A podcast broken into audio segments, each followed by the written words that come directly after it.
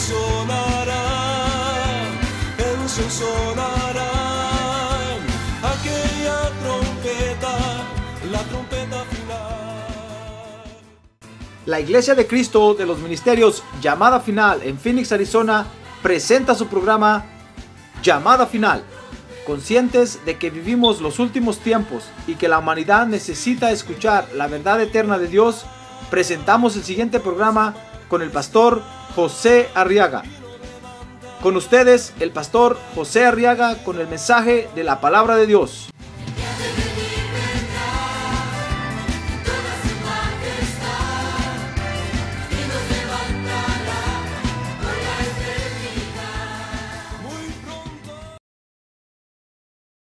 Muy bien, hermanos, así contentos como estamos, vamos a abrir nuestra Biblia entonces ahora en el Evangelio de San Marcos, en el capítulo número 2. Y quiero que vea conmigo los versos 11 y 12. Y vamos a estudiar ahora la palabra de Dios, hermano. Amén. A ver, quiere animar al que tiene a un lado, dígale, ánimo, hermano. Vamos a, ahora vamos a comer, dígale. ¿Le gusta a usted comer, verdad? Ah, sí, yo sé que por eso no ayuna. Pero entonces vamos a, comer. Dice Marcos 2, verso 11. Oiga lo que el Señor le dijo a este hombre. A ti te digo, levántate, toma tu camilla y vete a tu casa. Y él se levantó y tomando al instante la camilla, salió a vista de todos, de manera que todos estaban asombrados y glorificaban a Dios, diciendo, jamás hemos visto cosa semejante. Amén. Muy bien, oremos por estas peticiones, hermano. A ver, acompáñeme. A ver, levante su mano en alto, Padre. Ahora ponemos delante de ti nuestras peticiones y nos convenimos todos aquí para pedirte que las resuelvas, por favor. Ten misericordia, Señor, y glorifica tu nombre. A ver, ruega, hermano, dígale, ten misericordia, Señor. Estas son nuestras necesidades el día de hoy, Padre Santo. Por favor, resuélvelas. En el nombre de Jesús te lo pedimos. A ver, diga en el nombre de Jesús. Amén. Muy bien, siéntense, por favor, hermanos. Gloria a Dios. ¿Dice usted gloria a Dios? Muy bien. Quiero que vea conmigo esta orden que el Señor le dio a este hombre que había estado paralítico. Porque con esta orden, fíjese, quiero que vea esta otra comisión que el Señor da.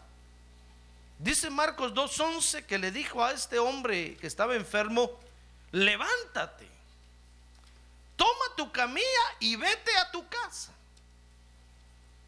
Mire qué comisión la que le dio, hermano. No le dijo levántate y sígueme. No le dijo levántate y, y dame de comer, como hizo con otros. Porque hay diferentes comisiones que el Señor asigna. Por eso, está bueno que usted vea lo que está haciendo su hermano que está a su lado. Pero no lo, no lo imite, porque a usted no lo han puesto a hacer eso. Para usted Dios tiene una comisión especial. Amén. Ahora diga que tiene un lado, para usted Dios tiene un mandado especial, hermano. Por eso es que nosotros, como iglesia local, no podemos ver lo que están haciendo los otros allá, hermano, porque no sabemos qué pusieron a hacer aquellos. A nosotros aquí nos pusieron a edificar en una visión, con una comisión, y eso es lo que estamos haciendo. Aquellos allá, no sé qué, los pusieron a hacer, hermano. Entonces no podemos decir, mire, pastor, lo que están haciendo aquí, hagámoslos. Hagámoslo, no, porque aquellos saber qué están haciendo. Tal vez los pusieron a reparar las paredes y nosotros estamos construyendo el techo. Entonces no tenemos el mismo trabajo. Estamos en la misma obra, ¿se da cuenta? Pero no tenemos la misma comisión.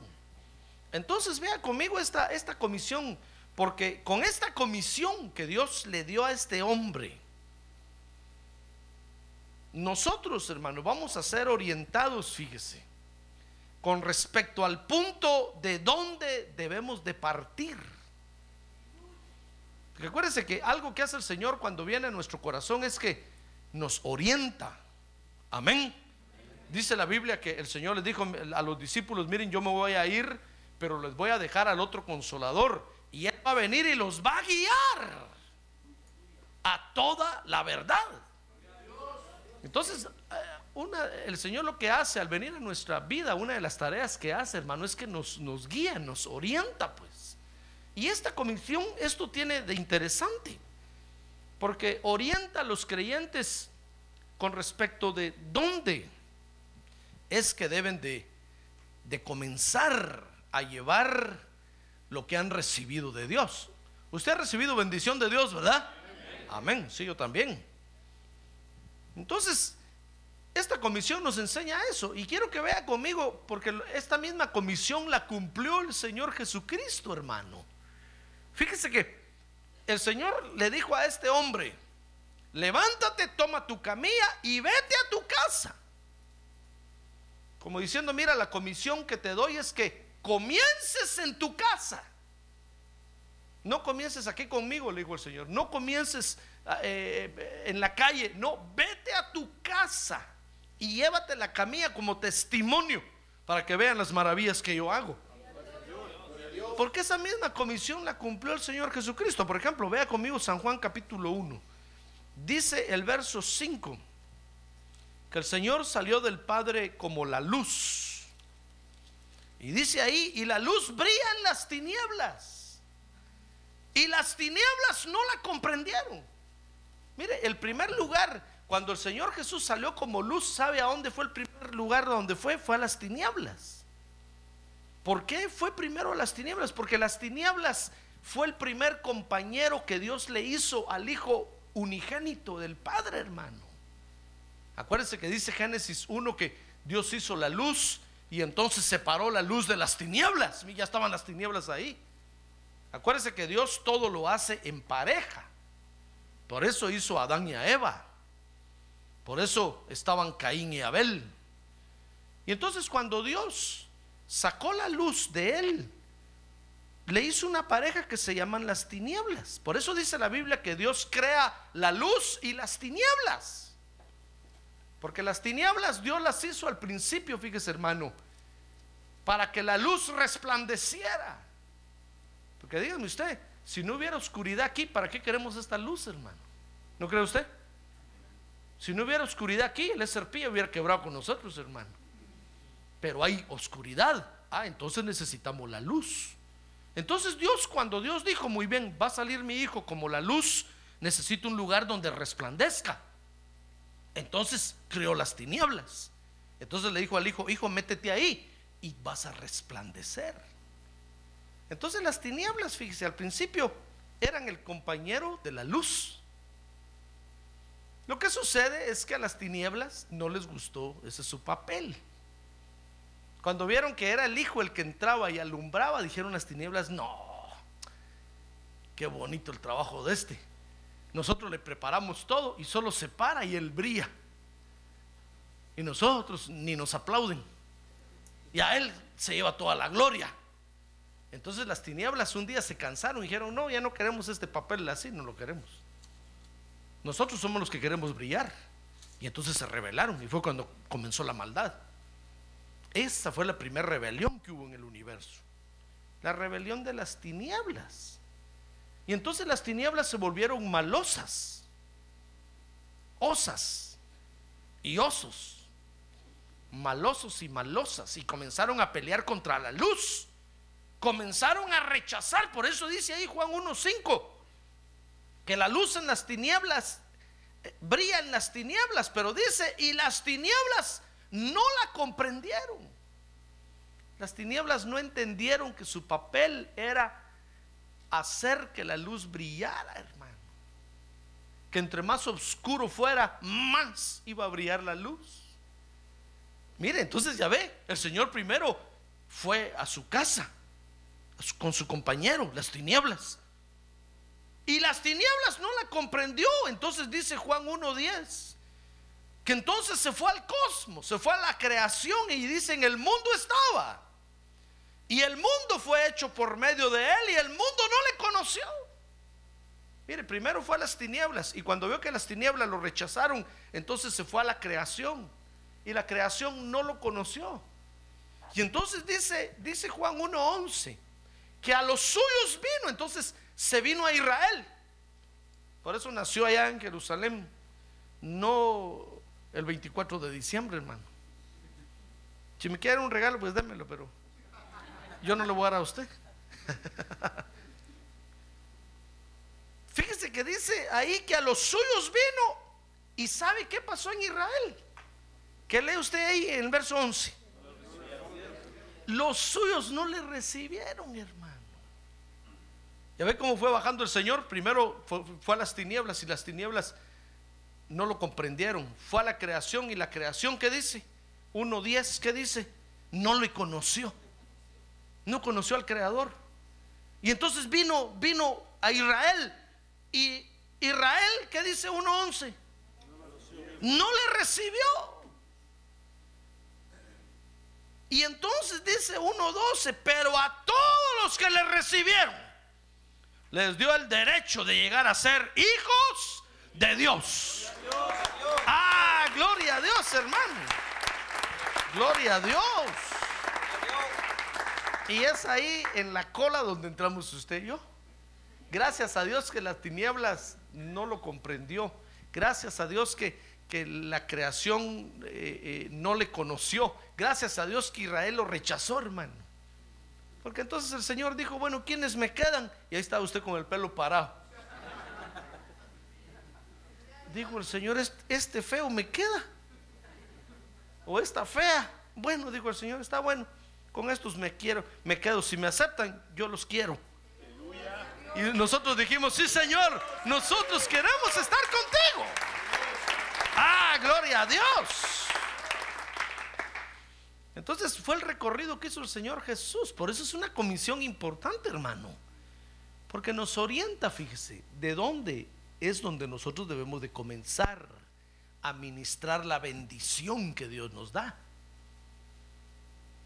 Dice, dice Hechos 1.8 que después el Señor le dijo lo mismo a los discípulos. Mire el libro de Hechos capítulo 1 verso 8 les dijo, ¿se acuerda que los mandó al aposento alto, verdad? ¿Se acuerda o no se acuerda? Para no leerle todos los versos, hermano. Si no me dan las 12 aquí. Entonces dice el verso 8, que les dijo, pero recibiréis poder cuando el Espíritu Santo venga sobre vosotros y me seréis testigos. Mire, entonces les habló de cuatro lugares también. Les dijo, primero me van a ser testigos en Jerusalén después en Judea, después en Samaria y hasta lo último de la tierra, por último. ¿Ya ve que hay un orden de Dios? Es el mismo recorrido que hizo el Señor, es la misma comisión. ¿Sabe? Los, los discípulos ese día estaban en Jerusalén. Les dijo, miren, primero me van a ser testigos aquí en su casa. Después en, toda, en todo el país de, de Judea, que era el reino del sur. Después les dijo, se van a ir al, reino del norte, a Samaria, la capital del reino del norte, a Samaria. Y después entonces se van hasta la Patagonia. Se van hasta lo último de la tierra. Pero ya ve, cómo los orientó. Porque es la forma de ministrar la bendición de Dios, hermano. Dice Hechos 16:31 que ahí el apóstol Pablo le está hablando al carcelero de Filipos. ¿Se acuerda que estaba en Filipos, verdad? Y que los había metido presos con Silas y que las cárceles se abrieron. ¿Se acuerda de eso o no? Anime al que tiene a un lado, dígale ánimo, hermano. El pastor ya lo mira a usted desanimado. Y, y para que no termine el culto ahorita, dígale. Porque igual cobra. Anímese. Muy bien, entonces dice Hechos 16:31 que ellos le respondieron. Pablo le, se acuerda que el carcelero se iba a matar, ¿verdad? Y entonces, como había estado oyendo eh, cantar a Pablo y a Silas toda la noche, entonces dice que el carcelero le, le, preguntó, ¿qué tengo que hacer yo para ser salvo? Y entonces ellos le respondieron, verso 31, Pablo y Silas, creen en el Señor Jesús y serás salvo tú y quién. Y tu casa, y toda tu casa. Mire, no es, oiga, no es que Pablo está diciendo ahí que al, que al salvarse usted automáticamente se salva toda su casa, hermano, como algunos creen, como Nochón. ¿Qué corona tendrían los de nuestra casa si nosotros estamos en el culto todos los días? Ya ellos allá viendo tele, hermano. No, este asunto es individual. No, lo que el apóstol Pablo le quiso decir ahí al, al carcelero ahí es que creyera él. Y que al creer él, entonces él iba a llevar la luz a su casa. Y que al final iban a terminar creyendo todos los de su casa. ¿Comprende? Porque es la casa, fíjese hermano, el primer lugar donde tenemos que ministrar la luz de Dios. Amén. A ver, diga que tiene un lado, es su casa, hermano. Es de eso trata esta comisión, ¿ya comprende? Esta comisión trata de llevar primero la bendición a la casa. Cuando usted salga de la iglesia, no pase dejando la bendición por todos lados, hermano. Porque cuando llegue a su casa no va a llevar nada. No, primero váyase directo a su casa y lleve la bendición ahí. Porque es el primer lugar donde tenemos que llevar la bendición. La bendición de Dios. Eso le está diciendo Pablo al carcelero de Filipos. En otras palabras, le está diciendo, mira carcelero, hay una comisión que cumplir. Y la comisión es que vas a llevar esta luz primero a tu casa. Y entonces, la luz va a penetrar ahí y van a terminar creyendo todos, así como tú crees ahorita. ¿Comprende? En otras palabras, eso le dijo. Fíjese que dice, dice Mateo 5.15. Oiga cómo lo dijo el Señor Jesús, Mateo 5.15. Está hablando de lo mismo. Entonces dice, ni se enciende una lámpara y se pone debajo de un almud, sino sobre el candelero. Y alumbra a quienes? A los vecinos. ¿Y alumbra a quienes? a los que están en la casa, hermano. Fíjese que Dios lo prendió a usted como luz. Entonces, ¿a dónde tiene usted que ir a alumbrar primero? A su casa. A ver, diga, a my house. A ver, diga, a my home. Que en inglés quiere decir a mi casa, a mi hogar. Usted no quiere hablar inglés, ¿verdad? Bueno. Entonces, hermano, mire, mire cómo, cómo es esta comisión. El Señor Jesucristo la practicó desde que salió del Padre, dice Juan capítulo 1, y vino a la tierra y le enseñó. Y el apóstol Pablo lo entendió y le dijo al carcelero de Filipos, mira, esta comisión es muy importante cumplirla, porque es en la casa donde hay que comenzar a ministrar la luz que Dios da. Ahora, la comisión entonces hay que cumplirla. Y dice entonces Marcos 2.11. Vea conmigo, conmigo entonces Marcos 2.11, hermano. Porque ya vi que está usted muy cansado y no quiero cansarlo más esta noche. No va a ser que tenga pesadillas hoy. Y después me van a echar la culpa a mí. Dice Marcos 2.11 que la comisión es levántate. Toma tu camilla y vete a tu casa. Mire, mire qué bonita comisión, ¿verdad? Ya ve, ya ve a dónde nos manda el Señor primero. A nuestra casa. Fíjese que levantarse es, es sinónimo de, de despertar espiritualmente. Veámoslo, aplicámoslo espiritualmente a nuestra vida, porque ahí el Señor hizo un milagro tremendo. ¿Se acuerda que le bajaron al enfermo por el techo, verdad? Dice que destaparon el techo y entre cuatro hombres lo bajaron y el Señor estaba enseñando porque estaba lleno el lugar donde estaba. Y cuando vieron que del techo iba bajando alguien y, entonces le dijo, hijo, tus pecados te son perdonados. Y, y entonces todos se burlaron y, y el Señor terminó levantando a ese cuadrapléjico porque estaba totalmente paralizado de todos sus miembros. Y entonces le dijo, levántate. O sea que, que es un milagro que Dios hace físicamente y que lo puede hacer. Hoy en día lo sigue haciendo. Pero veámoslo espiritualmente. ¿Acaso no veníamos nosotros peor que cuadraplégicos? A Cristo, hermano. Bueno, algunos todavía están. Porque no mueven ni los ojos, hermano.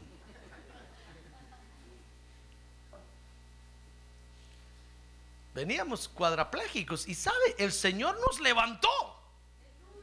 Nos dijo, levántate. Levántate. Ah, gloria a Dios. Nos dijo, levántate.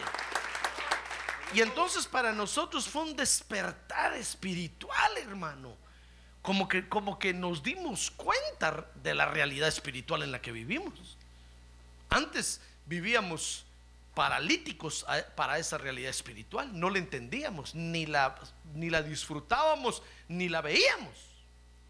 Pero un día el Señor nos dijo, levántate. Fue una, fue una resurrección, hermano. Estábamos muertos en nuestros delitos y pecados. Entonces el levantarse es un despertar espiritual. Y, entonces le dice, toma tu camilla. Ahora, tomar la camilla, fíjese hermano, es tomar las responsabilidades que tenemos que asumir en el orden de Dios.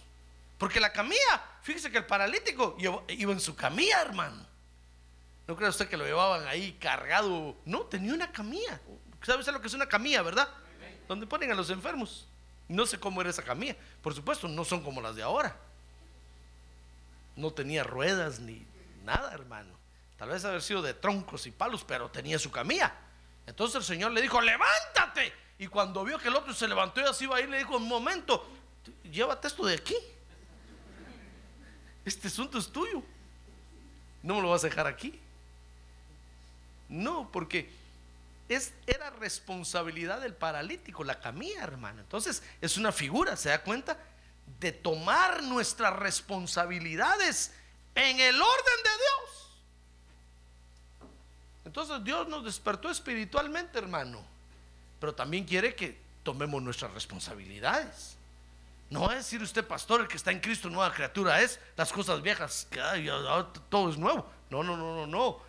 Hay responsabilidades del pasado, porque la camilla representa el pasado del paralítico. Tal vez el paralítico ya ha dicho, ya no la quiero, el pastor, ahí se la regalo, acuéstese usted ahí. Antes de que le dijeran eso al Señor, le dijo, no, no, no, mira, esto es tu responsabilidad del pasado. No creas que lo que hiciste anteriormente ya no tienes responsabilidad en eso. Claro que tienes responsabilidad. Y ahora tienes que asumirlas con mayor razón en el orden de Dios. ¿Comprende? Hermano, ¿no cree usted que porque ya está en la iglesia, las 10 mujeres que tuvo antes ya no valen nada? No, claro que valen. Pero si tuvo hijos con ellas, con más razón tiene que partir su salario ahora. ¿No cree usted que las averías que hizo anteriormente, ahora ya no tiene que pagar? No, ahora con más razón tiene que ir ante el juez y decirle, señor juez, me vengo a entregar, debo cinco tickets y los vengo a pagar antes de que me ponga una orden de captura. ¿No cree usted que ahora está en Cristo y ya no tiene que arreglar nada del pasado? No, hermano. Ahora, mire, la camilla entonces es figura de las responsabilidades que tenemos que tomar, pero en el orden de Dios. Porque tampoco se trata de tomar todo lo que haya y como sea y echarse la culpa de, cuando sea y como sea. No, no, no, no, no, no. En el orden de Dios, hermano. Amén. No va a cometer ese error. Porque he visto muchos que han cometido ese error y les ha ido mal. Y Dios no tiene la culpa de eso. Porque Dios quiere que usted tome sus responsabilidades, pero dentro del orden de Dios. Amén. Muy bien. Entonces, representa tomar nuestras responsabilidades. Y entonces le dijo, levántate, toma tu camilla. Y entonces le dijo, vete a tu casa.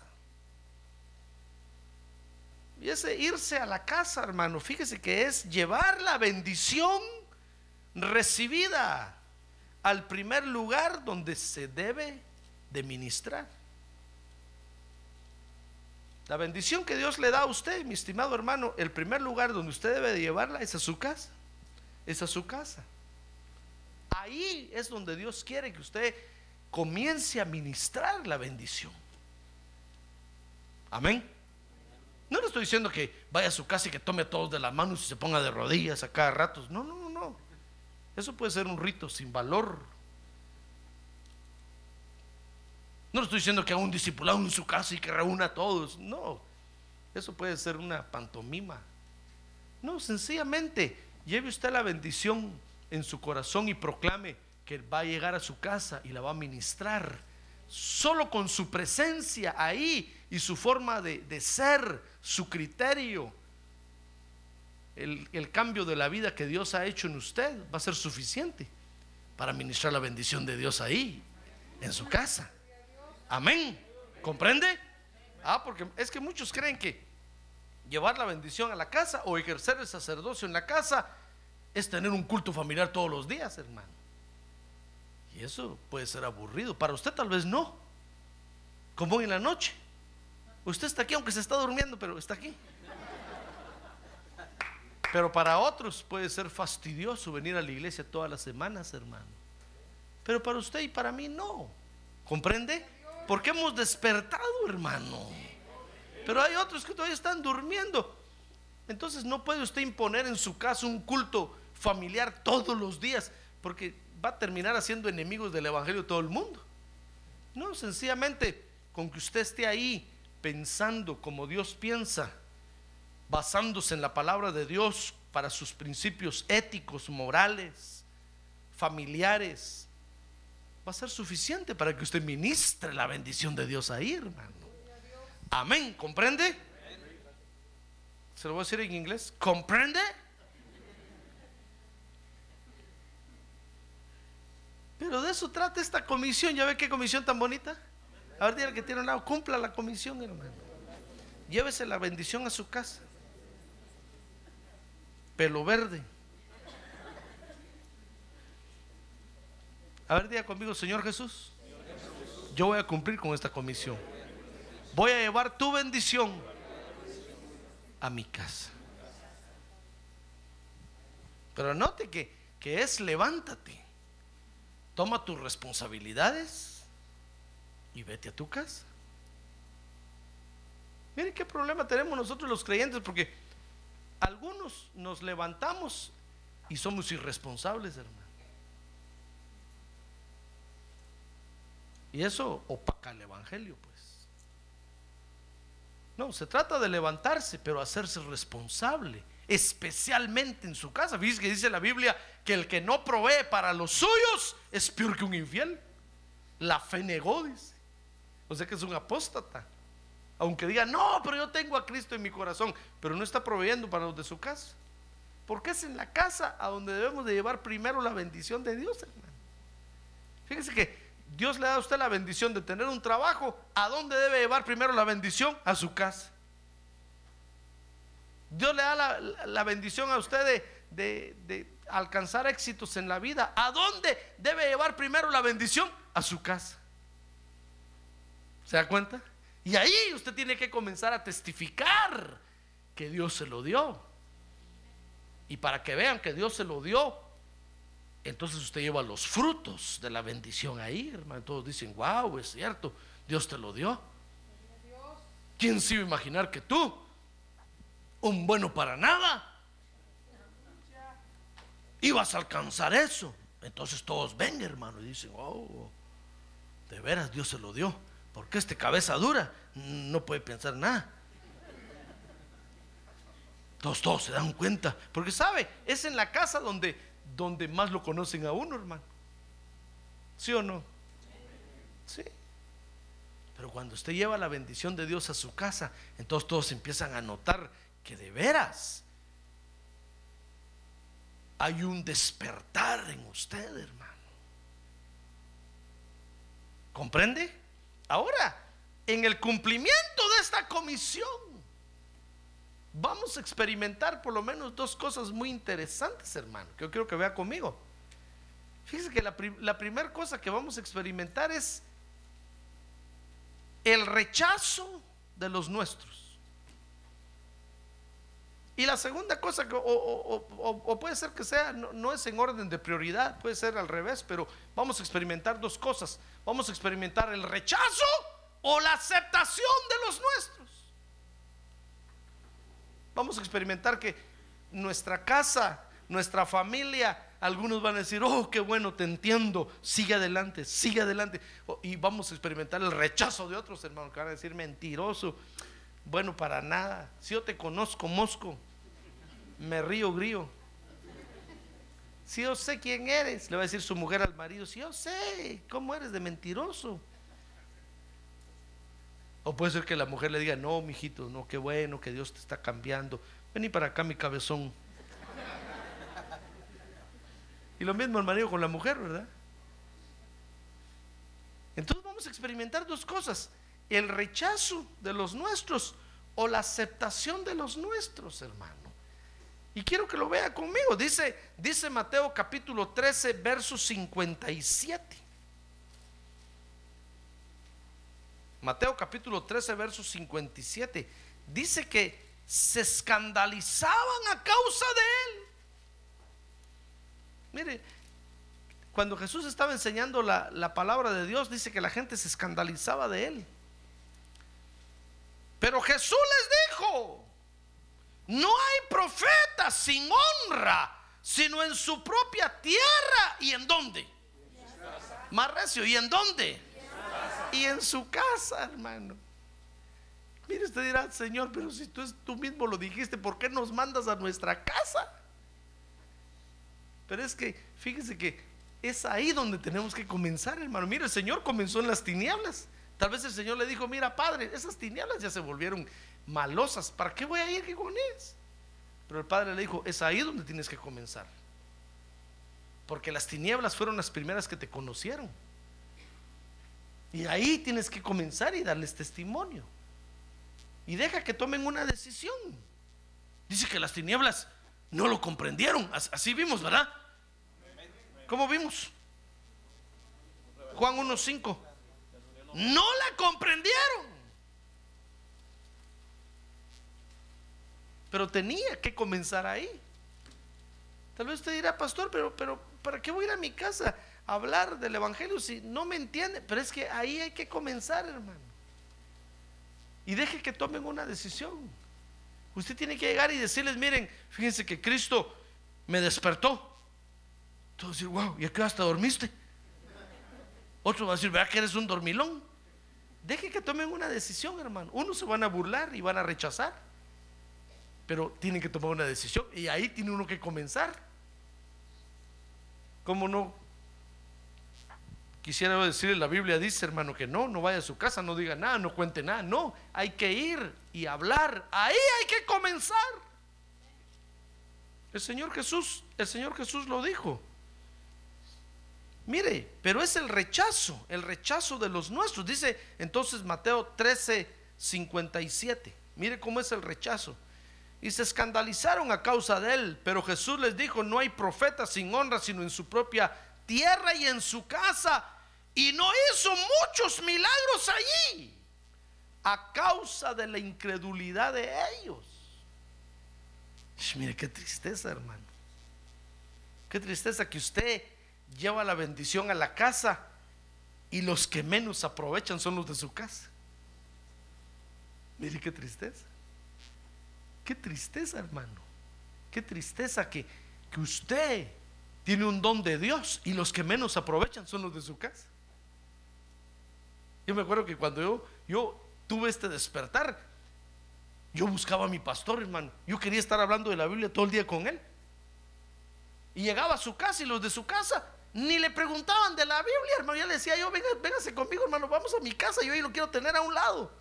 Quiero que me hable de la Biblia, tengo dudas, quiero preguntarle. Los de su casa ni de la Biblia le preguntaban, todos bien dormidos, hermano.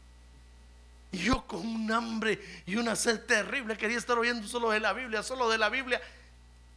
Qué tristeza. Y un día mi pastor me dijo, mira, yo quisiera que mi hijo, este que está aquí, fuera como tú. No guapo como tú, pues, me dijo. Porque hay cosas que no tienen arreglo, hermano. Pero que tuviera hambre de la palabra de Dios, así como tú.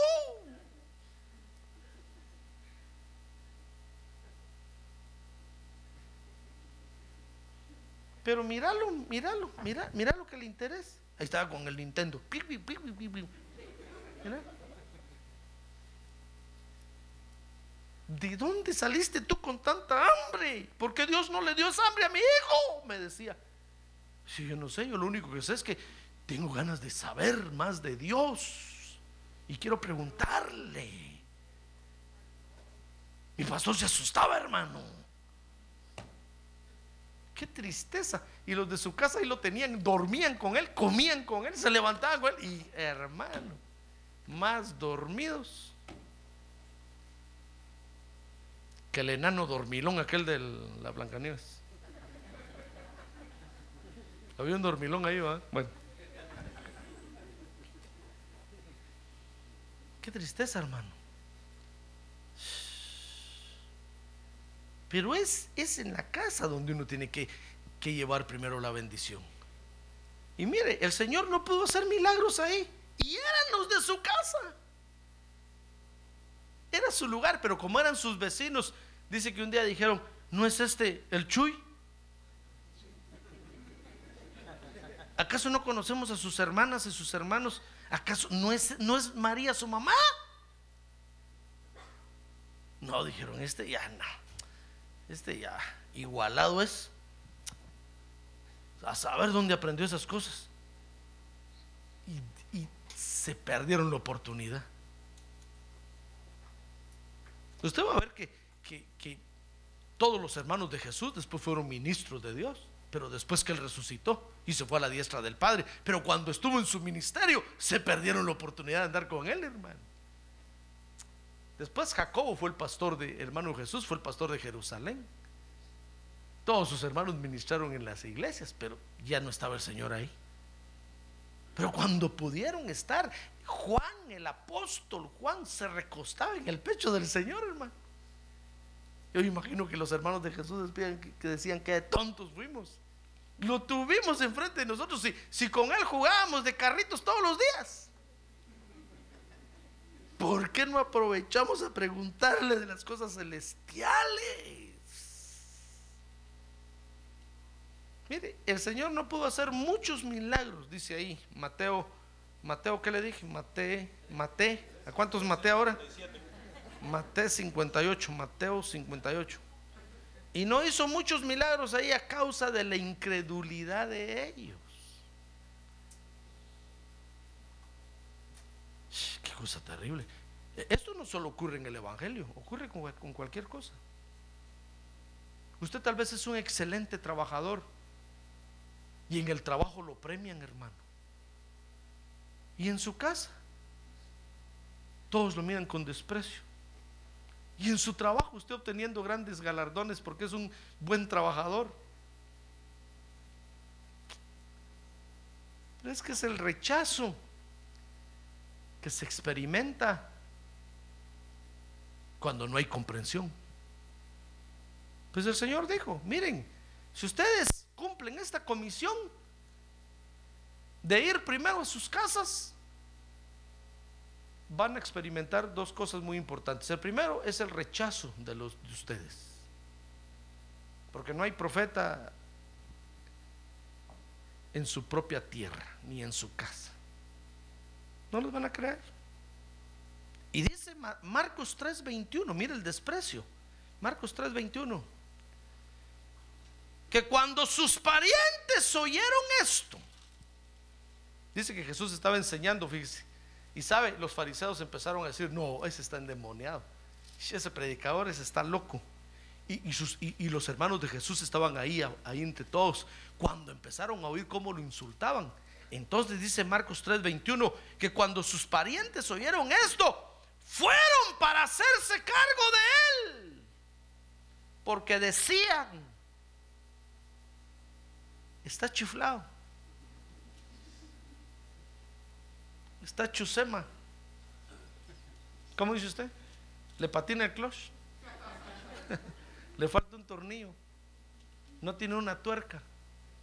Dice que decían, está fuera de sí, léalo ahí. Está fuera de sí, pobre nuestro hermano, decían, se, volvió loco. Y toda la gente, miren cómo lo insulta. Mejor para que no lo insulten, vamos a traerlo y llevémonoslo. Mire, mire, mire el desprecio, hermano. En lugar de haber escuchado por un momento lo que decía, quizás el Espíritu Santo los hubiera alumbrado y hubieran apreciado como Pedro le dijo un día, Señor, ¿a quién iremos? Si solo tú tienes palabras de vida eterna. Ah, gloria a Dios, hermano.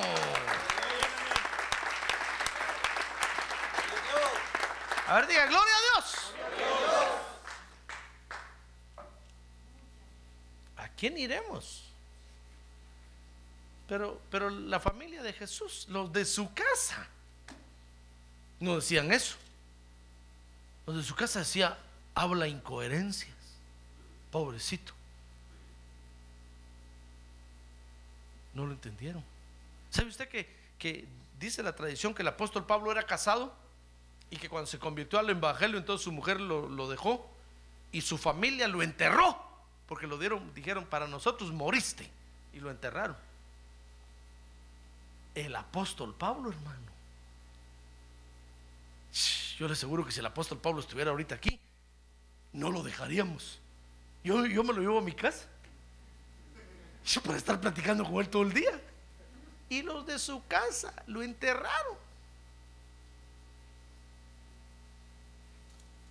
Por eso cuando el Señor Jesús vio el desprecio de Israel, hermano, dice que se paró un día en, el monte Sión y mirando a Jerusalén, dijo, Jerusalén, Jerusalén, si hubieras conocido el tiempo de tu visitación, hermano, lo despreciaron. Mire lo que vamos a experimentar, hermano. Si es que prepárese. Prepárese, porque cuando usted llegue a su casa y diga, ah, hoy le canté al Señor, le van a decir, ¿qué qué? ¿Con qué razón todos gritaron? Como dice el canto. ¡Hey! Todos se asustaron.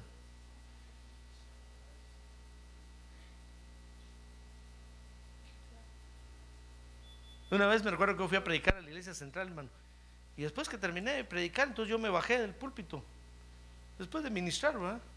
Y entonces bajándome así, habían unos hermanos ahí platicando y uno le dijo al otro, hermano, si este hermano fuera nuestro pastor, ¿cómo estaríamos?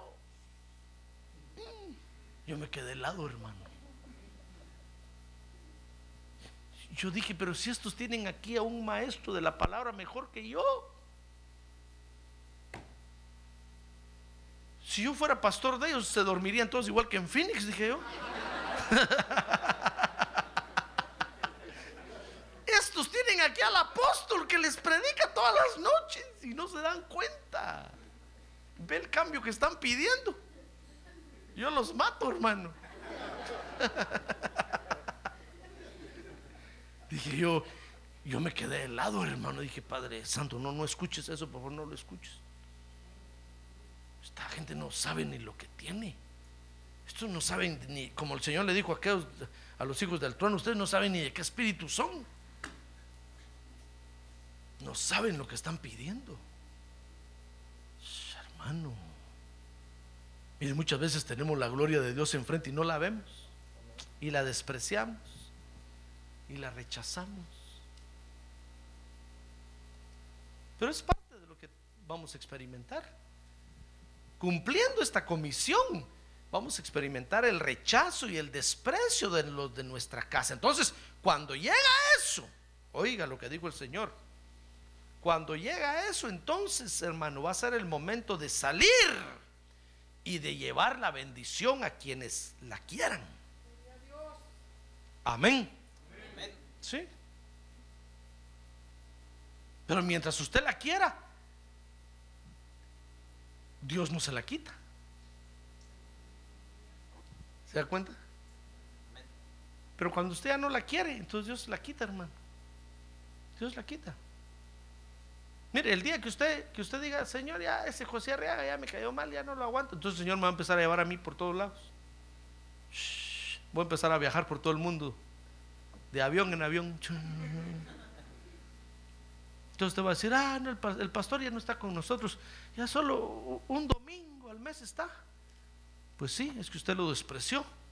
Entonces Dios se lo lleva y lo aprovecha en otros lados, hermano. De repente vuelve a caer aquí con pa- paracaidista. Pero mientras usted quiere la bendición, usted le dice, Señor, no, la palabra yo la quiero, yo la amo. Ah, gloria a Dios.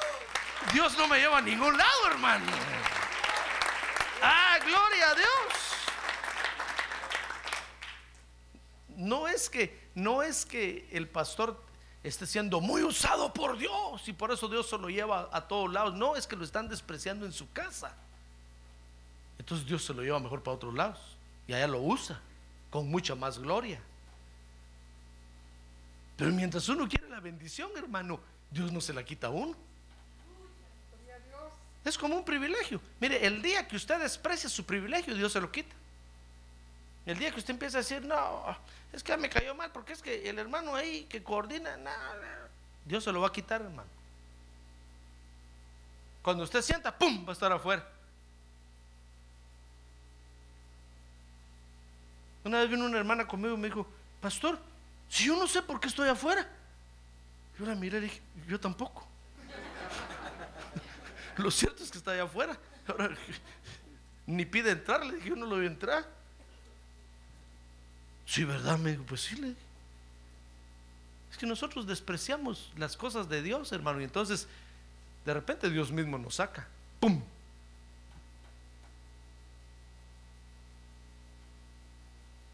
Póngase a pensar cuándo despreció usted lo de Dios.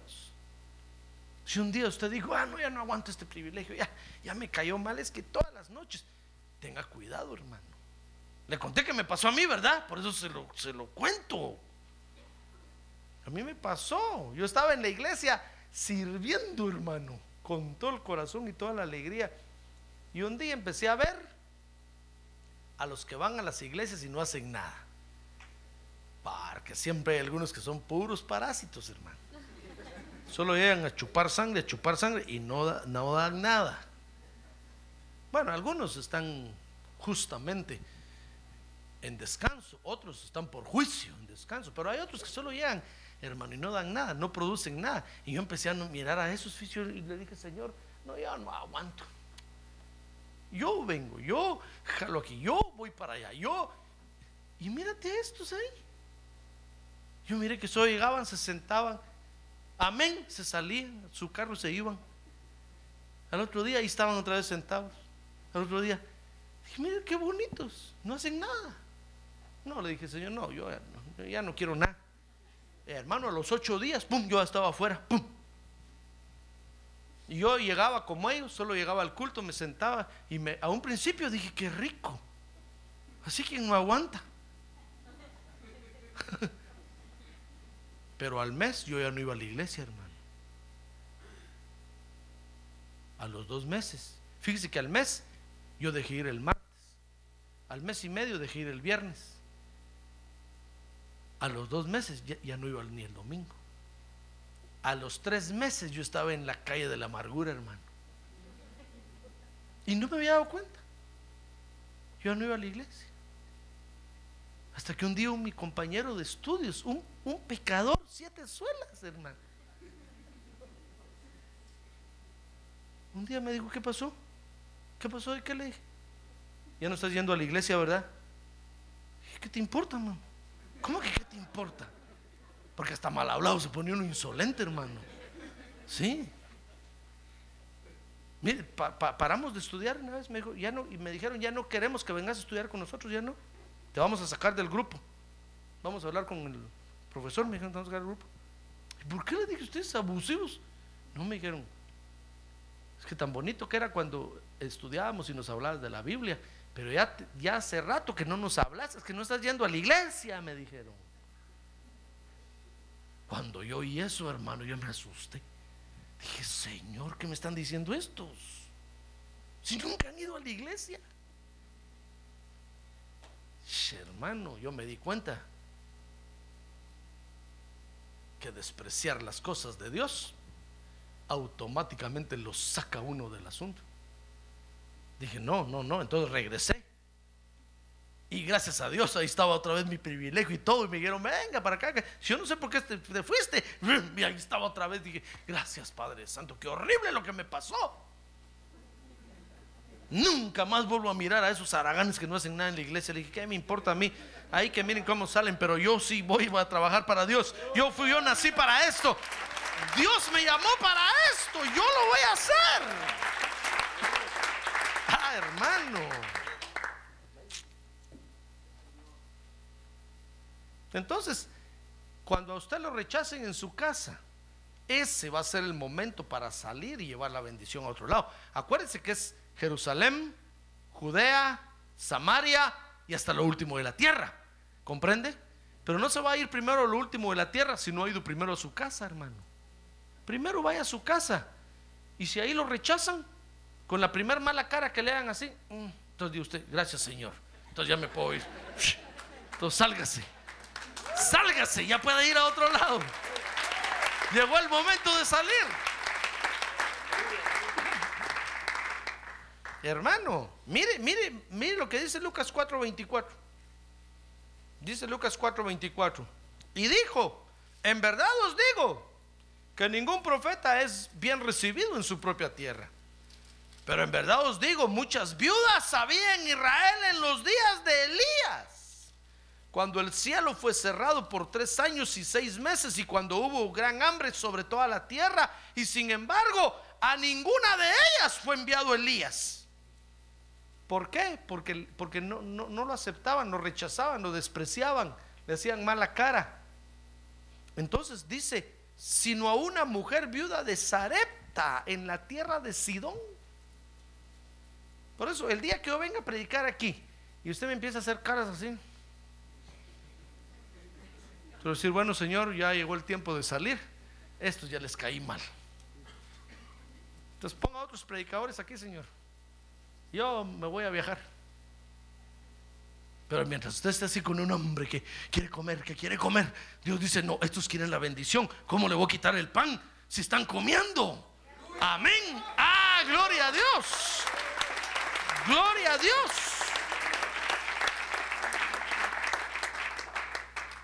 Si no me viene ninguna invitación para salir a predicar afuera, no es porque soy mal predicador, es porque usted está comiendo, hermano. Pero el día que usted deje de comer, ese día Dios me va a dar un pasaporte internacional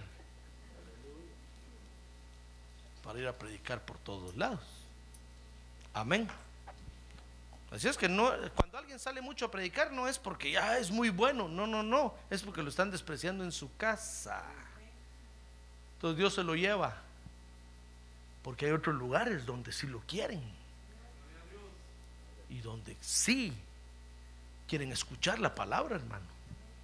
Entonces dice Lucas 4:24, mire, Elías fue enviado a una mujer, a una viuda de Sarepta en la tierra, no, no a Israel. Y dice el 27, y muchos leprosos había en Israel en tiempos del profeta Eliseo. Pero ninguno de ellos fue limpiado. Miren la bendición que se perdieron, hermano. Dice, sino que Naamán el, el sirio, Naamán el sirio, fue el que Dios sanó. Y en Israel se quedaron todos bien leprosos porque despreciaban al ministro de Dios. Entonces, cuando, cuando usted cumpla la comisión en su casa y en su casa lo desprecien, prepárese, porque entonces Dios lo va a empezar a usar afuera, hermano. Y aunque le digan, pero es que eh, candil de la calle y oscuridad de tu casa, usted dígale, sí, pero despreciaron, ¿verdad? Ya no, ya no hay más para ustedes.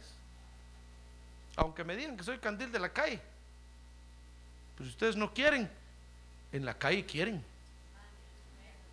Hay mucho donde alumbrar afuera. Amén. ¿Comprende cómo es la comisión? Así es que no se, no se cree, no se sienta usted comprometido a estar en su casa siempre. No, no, no, no. Si lo desprecian, ya no hable, hermano. Ya no diga nada. Entonces espérese, Dios lo va a empezar a usar afuera. Y va a ver cómo Dios lo usa afuera, en otros lados, en otras casas, en otros hogares. Y cuando los de su casa le digan, pero es que candil de la calle, díganle ustedes, díganle usted, pero es que ustedes despreciaron. No aprecian la bendición que yo llevo de Dios. Entonces hay otros lugares donde la aprecian. Hay otros lugares donde la quieren. Amén. ¿Ya ve cómo es el cumplimiento? Así es que no se sienta mal. Si llegó el día de ir a evangelizar a la calle y Dios lo va a usar ahí, vaya, porque en su casa lo están despreciando, hermano. No quieren la bendición y la bendición no se va a desperdiciar. Dios se la dio para ministrarla y va a ser usada. Amén. Ahora, por otro lado, hermano, le decía yo que vamos a experimentar dos cosas, ¿verdad? Primero, el rechazo de los nuestros y segundo, la aceptación de los nuestros, porque también, hermano, hay casas donde lo van a entender y van a decir, bienvenido sea, pase adelante. Como dice el coro, bienvenidos sean todos los hermanos a la iglesia santa, la iglesia del Señor. Amén. Entonces hay casas donde, donde sí nos van a aceptar. Como, como Génesis, por ejemplo, Noé, Génesis 7.1. Mire, mire, dice Génesis 7.1 que entonces el Señor le dijo a Noé, oiga lo que le dijo, entra en el arca tú y todos los de tu casa. ¿Por qué Dios metió a todos los de la casa dentro del arca? Porque recibieron la bendición que Noé llevaba, hermano. Imagínense, Noé les dijo un día, miren, family, fíjense que Dios me, me, puso a hacer un arca porque dice que va a llover. Todos dijeron, hagámosla, papi.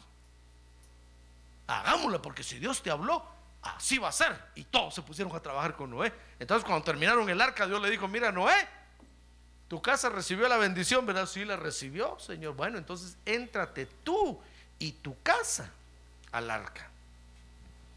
Mire, y Dios le dijo, porque he visto que solo tú eres justo delante de mí en, esa, en esta generación. Si los de nuestra casa aceptan la bendición que Dios nos da, entonces, mire, vamos a gozar de la salvación integral, hermano. Toda nuestra casa va a entrar en el arca. Se va a cumplir lo que, lo que el apóstol Pablo le dijo al carcelero de Filipos. Cree tú y lleva la bendición a tu casa. Y si la reciben, van, a ser, van a ser salvos tú y toda tu casa. Esa es una salvación integral. Pero ¿por qué estamos en la iglesia a veces solo nosotros, hermano? ¿Y su casa? Pues que no, no aceptan la bendición que usted lleva. Entonces usted no puede gozar de una salvación integral. Va a tener que estar viniendo usted solo a la iglesia. No le va a decir, no, Señor, entonces ya no voy porque, mire, mi mujer no quiere, mis hijos no van, solo yo. Pues solo usted venga. Si no recibe la bendición que usted lleva, métase al arca usted y sálvese usted. Y déjelos a ellos. Ellos tienen que tomar una decisión. Pero no crea que si usted no trae a los de su casa, Dios no lo quiere a usted. No, hermano. Si la salvación es personal y es intransferible, no se puede hacer transfer. ¿Cómo se dice en español eso? No se puede transmitir, pues usted no se la puede dar al otro. No, eso es personal. La salvación que el Señor le dio a usted tiene un ID, green card con su foto. No se puede falsificar ni se puede regalar. Es suya. Si los de su casa no vienen, venga usted. Ah, pero si los de su casa reciben la bendición que usted lleva, van a venir. Y entonces se va a meter usted con toda su casa al arca. Ah, gloria a Dios. Y va a ser una salvación integral. Hermano. Mire qué bonita comisión esta, ¿verdad? Pero esa es a la casa donde tenemos que llevar primero la bendición, hermano. Y usted va a esperar que tomen una decisión. ¿Quieren la bendición de Dios? Tal vez le van a decir, no, no te creemos. Bueno, entonces véngase usted. Amén. No se sienta mal tampoco porque viene usted solo y los de su casa no vienen. No se sienta mal, hermano. Hay quienes rechazan. No le digo que el Señor Jesús su casa lo rechazó. Dice la Biblia que cada vez que María, cada vez que Mary, Merry Christmas, cada vez que Mary lo miraba, dice que solo en su corazón guardaba las cosas porque no le creía. Decía, ¿será posible que este colocho me salió así, predicador? No, decía, no puede ser. Dice que en su corazón guardaba todas las cosas porque no le creía. Hasta después que resucitó le creyó. Y entonces ya entró a la iglesia a formar parte del grupo de alabanza. Pero antes no quería nada. Y solo miraba que Jesús se paraba a predicar y decía, no, qué raro. Es que lo que habla no parece acuerdo. Por eso un día que lo fueron a buscar, el Señor les dijo, ¿quiénes son mi madre y mis hermanos? Sino los que hacen la voluntad de mi Padre. Porque los de su casa rechazaron la bendición que Dios le dio a él, hermano. La rechazaron. Entonces él tuvo que ministrar la bendición por otro lado. Y por otro lado hubo un montón que la recibieron, hermano. Incluyendo usted y yo. Ah, gloria a Dios. Gloria a Dios. Por eso, si, si los de su casa no vienen, no tenga pena. Venga usted. Amén. Venga. Cada quien tiene que tomar una decisión, hermano. Ahora, si, si, si la aceptan y vienen, oh, va a gozar usted de una salvación integral. Lo mismo, lo mismo le pasó a Josué. Mire Josué 24:15. Dice Josué 24:15. Josué le dijo al pueblo de Israel, y si no os parece bien servir al Señor, mire la bendición que tenía Josué. Y el pueblo de Israel estaba rechazando. Entonces le dijo, mire, si no les parece bien servir al Señor, escojan hoy a quien habéis de servir. Si a los dioses que sirvieron vuestros padres, que estaban al otro lado del río, es decir, a todos sus ancestros, o a los dioses de los amorreos en cuya tierra habitáis. Y entonces les dijo, pero yo y mi casa, ¿qué? Pero yo y mi casa serviremos al Señor.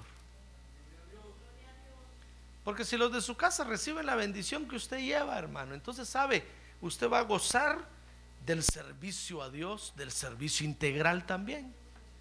Toda su casa va a estar aquí sirviéndole a Dios junto con usted. Pero si no reciben la bendición que usted lleva, no van a venir, hermano. Pero eso no quiere decir que usted no va a servir.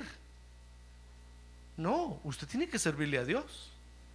Con su familia o sin su familia, usted tiene que servirle a Dios. No, no se va a dejar engañar por el diablo. Y va a decir, no, pastor, yo ya no sirvo, porque fíjese que en mi casa ninguno viene. Entonces yo creo que no es bueno que yo le sirva a Dios. No espérese. Si no aceptan la bendición que usted lleva, usted sírvale a Dios. Usted anótese para servirle a Dios. Más adelante van a venir ellos, si es que han de venir. Ahora si no, usted métase al arca y usted sírvale a Dios, hermano. Porque el trato de Dios es con usted. Amén. Entonces comprende, le dijo el Señor a este hombre, levántate. Mire, lo despertó. Toma tu camilla. Ah, y vete a tu casa. Esa es la comisión que hay que cumplir.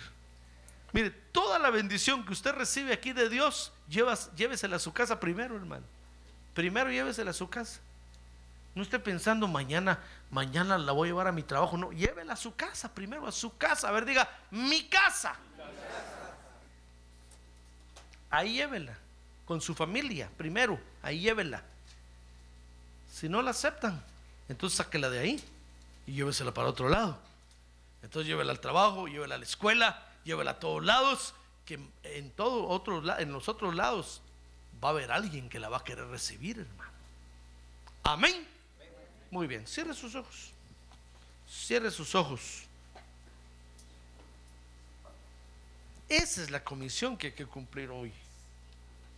Si el Señor lo ha despertado a usted, lo ha levantado, muy bien, tome sus responsabilidades, tome su camilla y váyase a su casa. Y lleve la bendición, hermano. Llévela. Ahí es el primer lugar donde hay que llevarla. Porque llevándola ahí, usted va a enriquecer su casa. Esa es la comisión. Ahora si llevando la bendición a su casa no la aceptan, no la quieren, entonces Dios le va a abrir las puertas para que usted la lleve a otros lados, hermano.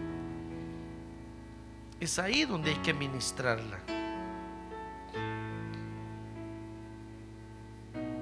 Eso fue lo que el Señor le dijo a este paralítico, por eso le dio la orden, una comisión.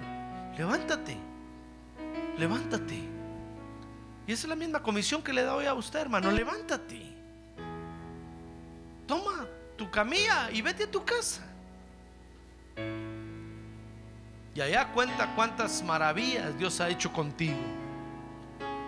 Solo cuando lo miren tomar su camilla, hermano, los que han de ser despertados van a ser despertados porque lo van a ver a usted responsable, más formal, serio. Entonces los de su casa lo van a ver y los que han de ser despertados van a despertar. Esa es la comisión que hay que cumplir. La orden de llevar la bendición de Dios a nuestra casa con responsabilidad, cumpliendo con nuestras responsabilidades en el orden de Dios.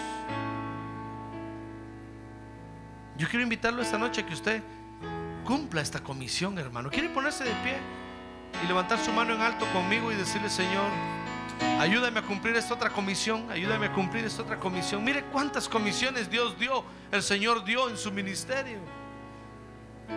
Y hay que cumplirlas porque es la orden del Señor, hermano. A ver, Padre, ahora estamos delante de tu presencia con nuestra mano levantada porque queremos cumplir esta comisión que tú hoy nos das. Nosotros recibimos tu bendición en este lugar. Quiere decirle gracias, Señor, por la bendición que me das en este lugar. Yo la recibo. Y ahora quiero llevarla a mi casa, Señor. Dígale, permíteme, Señor, que yo lleve esta, esta bendición a mi casa. Dame la libertad para llevarla y para ministrarla. Guíame en la forma de cómo he de ministrarla en mi casa, Señor. Quiero hacerlo en el orden, en tu orden. Yo asumo mi responsabilidad esta noche, dígale al Señor, yo, yo tomo mi responsabilidad, Señor. Quiero llevar esta bendición a mi casa y quiero ministrarla en mi casa, con mi, con mi hogar, con mi familia. Permite que la acepten, Señor. Permite que la reciban, por favor. Para bien de ellos. Para beneficio de ellos, oh Dios. Para que tu luz llegue a mi casa. Para que milagros ocurran ahí. Para que liberaciones ocurran ahí, Señor. Ábrele sus ojos. Para que vean tus maravillas, Padre. Gracias te damos esta noche, Señor. Gracias.